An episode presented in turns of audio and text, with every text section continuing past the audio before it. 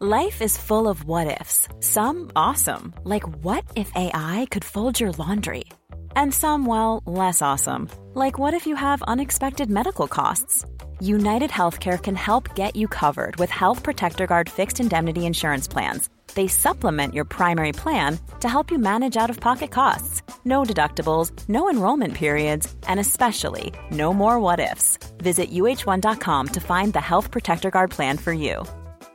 Hiring for your small business? If you're not looking for professionals on LinkedIn, you're looking in the wrong place. That's like looking for your car keys in a fish tank. LinkedIn helps you hire professionals you can't find anywhere else, even those who aren't actively searching for a new job but might be open to the perfect role. In a given month, over 70% of LinkedIn users don't even visit other leading job sites. So start looking in the right place. With LinkedIn, you can hire professionals like a professional. Post your free job on linkedin.com slash people today. Wow. Nice. Yeah. What you're hearing are the sounds of people everywhere putting on Bombas socks, underwear, and t-shirts made from absurdly soft materials that feel like plush clouds. Yeah, that plush. And the best part? For every item you purchase, Bombas donates another to someone facing homelessness. Bombas. Big comfort for everyone. Go to bombas.com slash ACAST and use code ACAST for 20% off your first purchase. That's bombas.com slash ACAST. Code ACAST.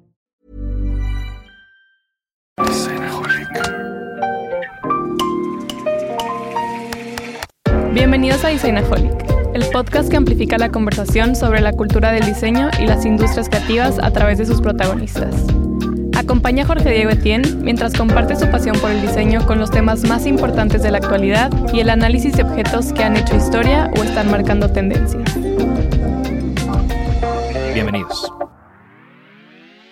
En el episodio de hoy, Jorge Diego y Alex platican sobre las marcas patrimoniales, un concepto muy interesante que se ha popularizado a través de los años en el mundo de la moda y también del mobiliario.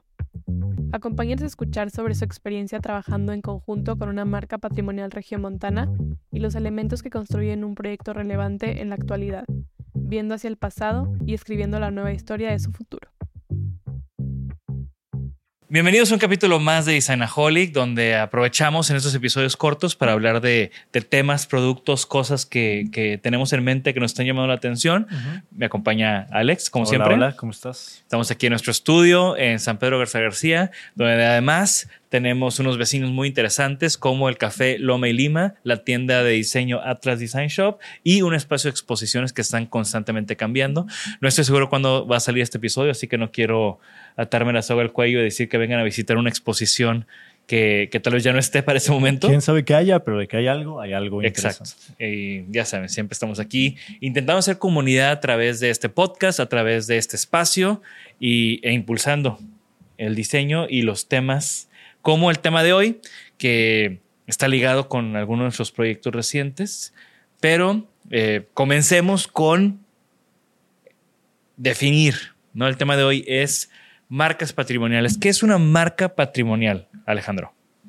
Pues creo que lo podemos definir como estas marcas que están definidas por su conocimiento adquirido. ¿no? Son, son marcas que han desarrollado productos a través de la consistencia, ¿no? la constancia, eh, la calidad. ¿no? Entonces están, están recargadas meramente en el prestigio de, de que les ha generado esta, esta confianza. ¿no?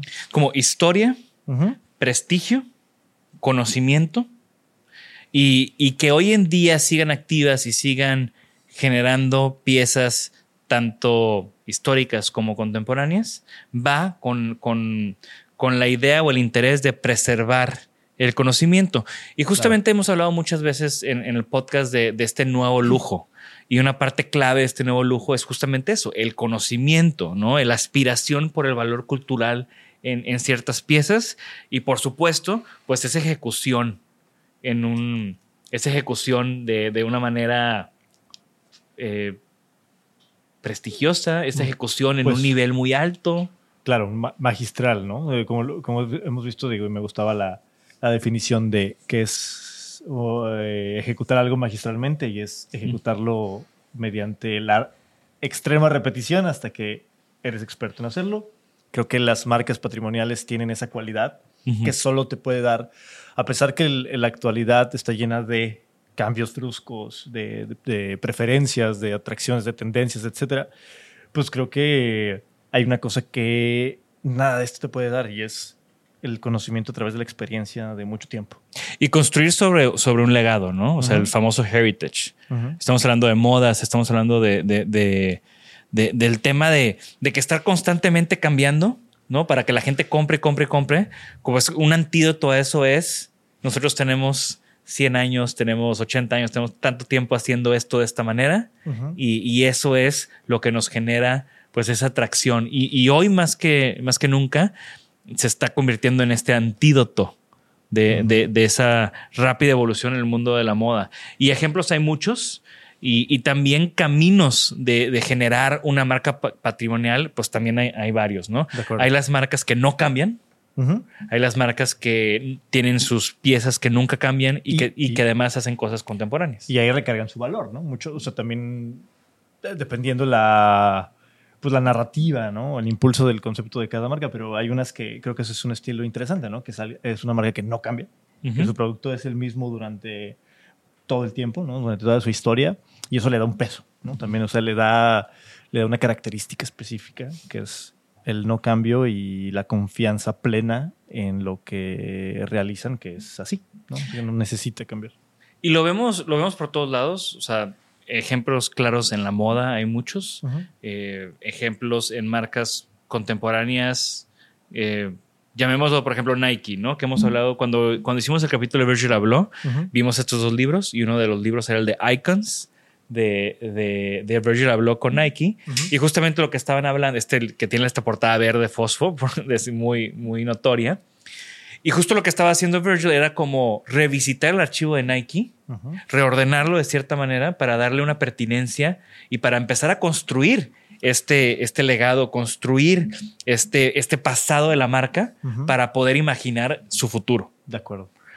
Y eso es algo que, que creo que es otro, otro estilo ¿no? de, de- de- de marca patrimonial que es eso, ¿no? O sea, el replantearse el futuro a través de construir o constituir su pasado firme. ¿no? Y ese fue el éxito de Virgil Abloh en Louis Vuitton también, ¿no? Louis Vuitton, una marca desde 1800 y tantos que tiene una gran, gran historia y ahorita muy en boga también por estas acciones recientes y porque es parte de este grupo eh, Louis Vuitton Moet Hennessy de, de Arnold, eh, que es eh, pues el hombre más rico del mundo en la actualidad y mucho viene de, de este trabajo de adquirir estas marcas que tienen un gran pasado, darle visibilidad, construir este pasado y- e invitar a, a voces nuevas, frescas, a que lo reinterpreten o al que lo actualicen, ¿no? Es mucho este tema de, de cómo si ya tenemos este pasado, este patrimonio moderno, lo podemos posicionar y podemos como adaptarnos a nuevas necesidades, a nuevas audiencias también, para asegurar este estatus y convertirlo en, en un icono deseable. Lo vemos con Louis Vuitton, eh, Virgil Abloh hizo un gran trabajo con eso, pero también eh, lo han hecho con Dior, digo, hablando de, de estos ejemplos de Louis Vuitton, Moet Hennessy, que creo que se han especializado en eso. Eh, lo hemos visto con muchas de sus marcas, Dior, Louis Vuitton, y recientemente con Tiffany, que también ha sido un gran, gran éxito, ¿no? Donde adquirieron esta marca y creo que en menos de dos años ya le dieron la vuelta y, y no solamente duplicaron, creo que multiplicaron por cuatro el revenue de la marca en, en poco tiempo. Y mucho es de eso, ¿no? Tengo una marca como Tiffany que tiene una importancia en el mercado americano por su historia, pero la acerco a, a un mercado nuevo.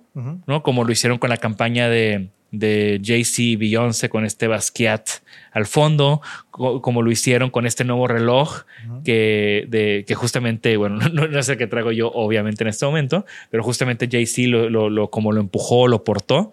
Y eh, esta corona de diamantes de Kendrick Lamar que usó en su portada de, de su disco anterior y en su gira. y, y- y justamente esta corona es como este legado de los diamantes, de la joyería en plata de Tiffany, pero utilizando eh, tecnología nueva, esta tecnología 3D para hacer esta corona que publicamos en, en- en las 5 de la semana en su momento. Y pues este icono nuevo que es Kendrick Lamar que ayuda a traer la marca, ¿no? Y justo todo lo que estaban hablando es Not Your Mother's Tiffany. Era como parte de, de este, de este nueva idea que tiene Louis Vuitton Moët Hennessy con la adquisición de, de Tiffany, ¿no? Y es algo que las marcas nuevas, pues, no pueden hacer, ¿no? No pueden, no pueden tener este legado ¿no? Obviamente va a haber marcas falsas o que te van a decir since 18 no sé cuántos o 19 no sé qué, pero no, es realmente lo que, lo que sucede. Sí. Eh, algo interesante para, como, aprovechando el tema, ¿no? Para hablar es, por ejemplo, pues, creo que sabemos perfectamente y como diseñadores, como creativos, que, generamos cosas, productos, eh, obras, piezas, pues entendemos muy bien que estas, el, el ser humano disfruta y el placer está a través del deseo, el deseo constante, ¿no? De, eh, eh, el desear, eh, me refiero a cosas efímeras o, intangibles y cosas tangibles. Y nostálgicas. Y nostálgicas, ¿no? Entonces, creo que también, o sea, estos ejemplos que pusiste ahorita de, marcas mm, históricamente prestigiosas, con nuevos, con nuevas visiones, pues creo que ponen en tela esto, ¿no? De eh, hay mucho en juego, ¿no? Entonces también esos movimientos se convierten en más de, mayor necesidad de estrategia, que es, pues hay mucho en juego, ¿no? Hay mucho prestigio para, para poder echar a perder o manchar. Entonces está, estos creativos o, directores creativos que, llegan y tienen en sus manos tanta eh, herencia detrás, pues es interesante cómo lo replantean. Por otro lado, creo que también estas las marcas que es interesante creo que los ejemplos que mencionaste creo que tienen que ver mucho con esta necesidad de marketing para subsistir y seguir siendo pues totalmente rentables, incluso aumentar ¿no? la, rentabilidad y el éxito económico. Pero también están estas marcas que me, llaman la atención que no necesariamente hacen grandes cambios eh, de manera comercial ¿no? y de manera publicitaria, y sobreviven y persisten y, siguen siendo un icono a través del tiempo por el simple hecho de lo que mencionamos al principio, el conocimiento adquirido ¿no? y, la confianza que evoca alguna de esos, eh, de esos eh, elementos que, forman parte de ellas. Y la constancia, ¿no? Un, gran ejemplo es Hermes. Si hablamos ahorita de Vuitton, pues tenemos que hablar de Hermes, ¿no? Donde Hermes... Eh, no, no ha tenido como esos cambios radicales que han tenido las otras casas, grandes casas de lujo. Hermes siguen haciendo sus piezas. La persona que empieza a hacer una pieza de Hermes, un bolso, por, por decirlo así, es la misma que lo termina. No hay un proceso de aquí hacemos esto y esto lo hacemos acá y luego lo integramos, ¿no? No hay fábricas en Texas, como Louis Vuitton abrió una fábrica en Texas recientemente. Siguen siendo sus ateliers en Francia, haciendo las, eh, haciendo las bolsas de la misma manera que lo hacían cuando comenzaron esta, esta historia, ¿no?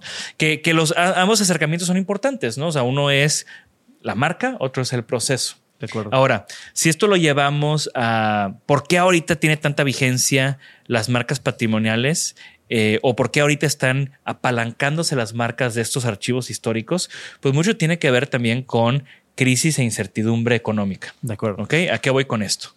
Cuando yo recuerdo mucho cuando, cuando fue la crisis del 2008, em, la siguiente vez que fui a, la Feria del Mueble en Milán, me di cuenta de algo, que si antes había 20 lanzamientos de estas grandes marcas de, diseño o de las grandes marcas de diseño que hay, muchas en mobiliario, después de la, de la crisis del 2008 hubo una o dos piezas nuevas completamente ¿no? Porque desarrollar una pieza requiere una gran inversión, requiere mucho tiempo, requiere un trabajo que en una crisis global económica o en un momento de incertidumbre como lo que vivimos con, con, con la pandemia, pues afectan ese, ese, esa dinámica de, de, desarrollo de nuevos productos. Entonces, ¿qué sucede? Ahí es donde empezamos a ver a marcas como Vitra, donde entra una Gela Jongerius y a través de nuevos colores revisitan piezas históricas.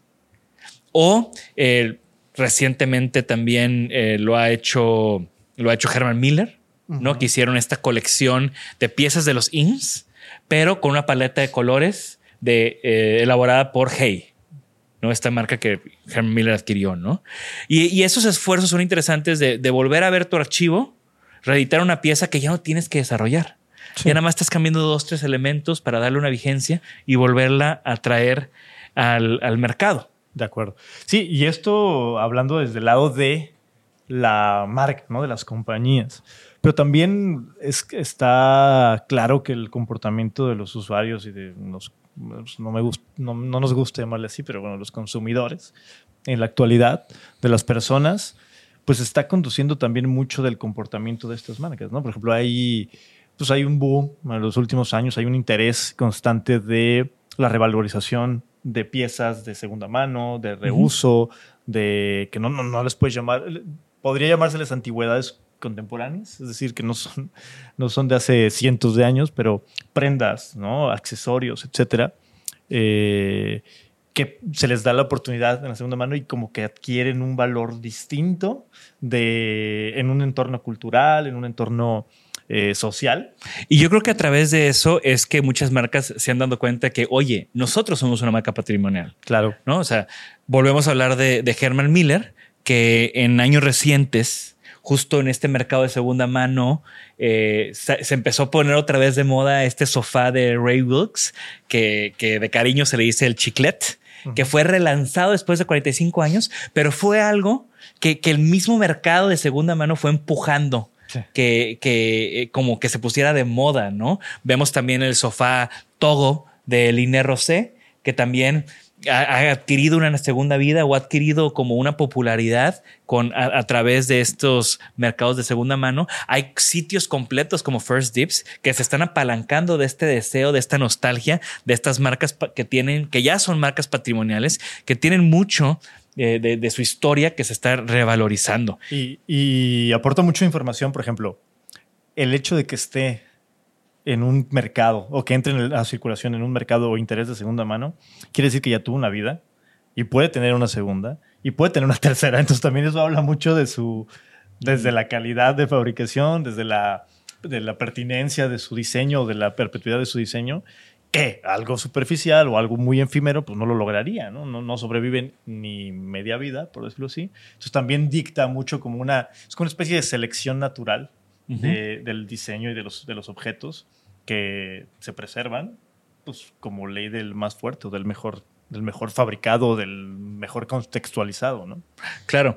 Y, y, esta nostalgia y este de, ay, me acuerdo que ese sofá lo tenía mi abuela, o me acuerdo que esta prenda la tenía mi abuelo, ¿no? Yo lo, yo para mí es esa nostalgia y ese sentimiento de, cosas que, veía en mi abuelo, sobre todo, como un abrigo o como una chamarra, ¿no? O sea, he comprado varias piezas porque tengo esa nostalgia de, prendas que utilizaba mi abuelo, que justamente son esas marcas patrimoniales. Y que también está interesante que lejos de las piezas que son, o sea, además de las piezas que son coleccionables, todo que ya rompen el, el mercado, digamos, promedio, pues también hay un contexto social, ¿no? Por ejemplo, hablando del occidente, donde las nuevas generaciones o los, jóvenes, ¿no? Las generaciones que están adquiriendo sus primeros objetos, muebles, etcétera, pues también están en un rango donde no pueden acceder a ciertas piezas originales y de alto rango, tanto en ropa, accesorios y mobiliario, y entonces tiene sentido, ¿no? Este crecimiento del, mercado de segunda mano y de, de reuso, porque entonces pone eh, objetos y, prendas de alta calidad a un precio mucho más asequible y entonces empieza a, reformar un boom del, del, reciclo ¿no? de, uso. Y viene también con, con, estas crisis, estos momentos como la pandemia que redefinen los comportamientos del mercado. ¿no?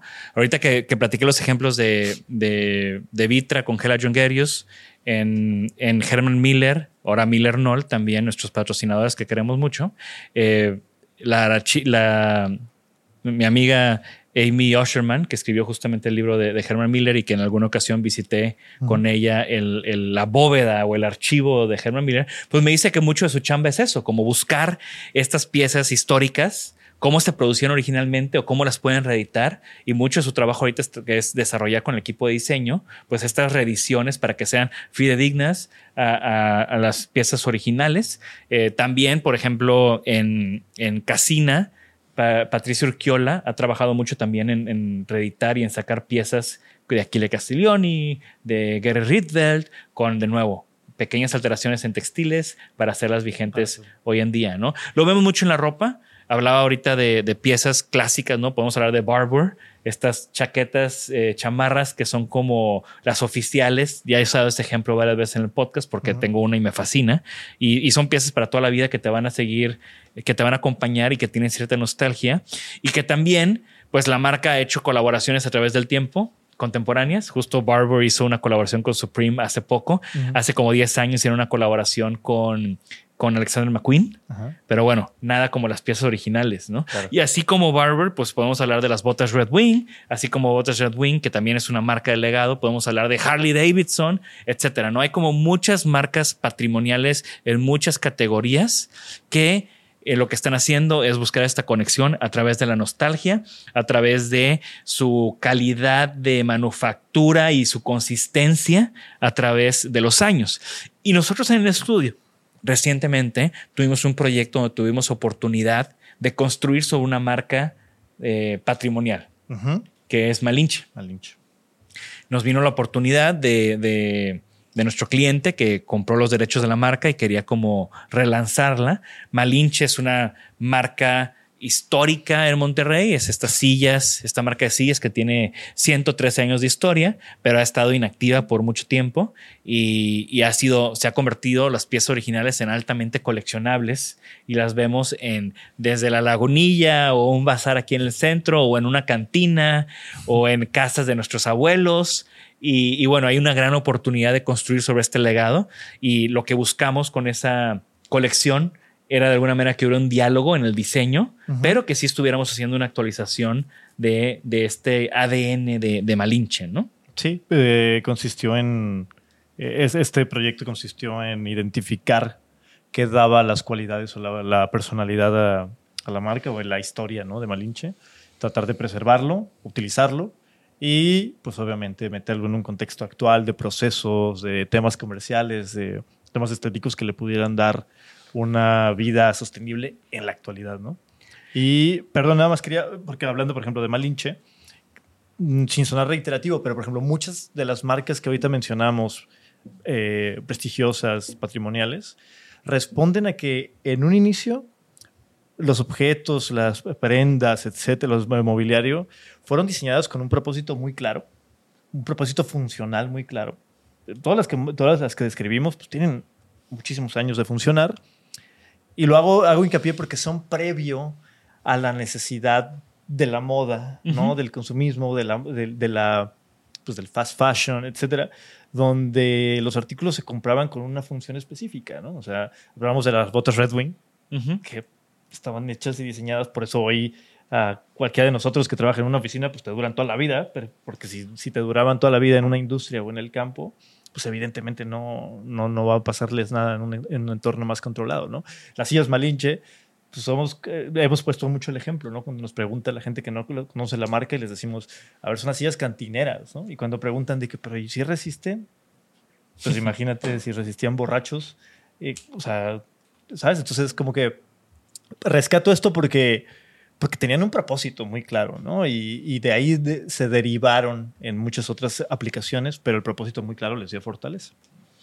Bien, pues creo que con eso podemos cerrar este tema de las marcas patrimoniales. Me encantaría que contribuyeran a este episodio poniendo en los comentarios qué marcas patrimoniales conocen, les gustan, consumen, han comprado piezas de esas eh, o este fenómeno de marcas patrimoniales, cómo ustedes lo están abordando desde su trinchera.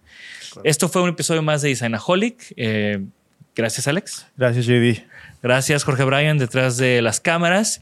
Y bueno, eh, no me queda más que recordarles que eh, estamos muy pendientes de sus comentarios en redes sociales. La manera en que nos pueden ayudar a crecer este proyecto es compartiendo estos episodios, comentando y no dejar de suscribirse en todos nuestros canales, en todos nuestros formatos, en todos nuestros lugares. Eh, ya estamos hasta en TikTok, entonces eh, para que no le fallen, ¿ok? Gracias a todos. Esto fue Isanaholic. Nos vemos en la próxima.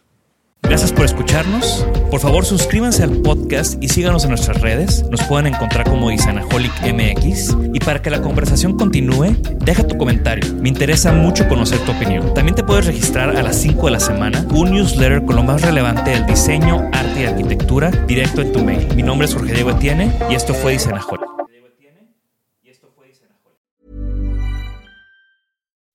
When you make decisions for your company, you look for the no-brainers. If you have a lot of mailing to do, stamps.com is the ultimate no-brainer. Use the stamps.com mobile app to mail everything you need to keep your business running with up to 89% off USPS and UPS. Make the same no-brainer decision as over 1 million other businesses with stamps.com. Use code PROGRAM for a special offer. That's stamps.com, code PROGRAM.